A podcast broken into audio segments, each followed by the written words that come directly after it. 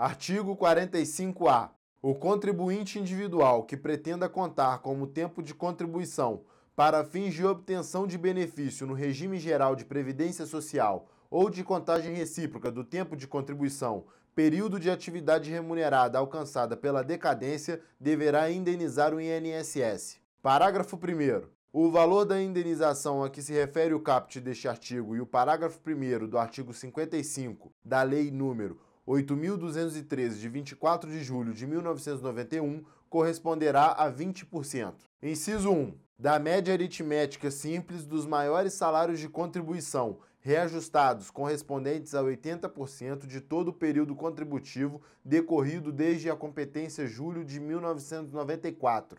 Ou, inciso 2 da remuneração sobre a qual incidem as contribuições para o regime próprio de previdência social a que estiver filiado interessado, no caso de indenização para fins da contagem recíproca de que tratam os artigos 94 a 99 da Lei número 8213 de 24 de julho de 1991, observados o limite máximo previsto no artigo 28 e o disposto em regulamento. Parágrafo 2 Sobre os valores apurados na forma do parágrafo 1 deste artigo, incidirão juros moratórios de 0,5% ao mês, capitalizados anualmente, limitados ao percentual máximo de 50% e multa de 10%. Parágrafo 3.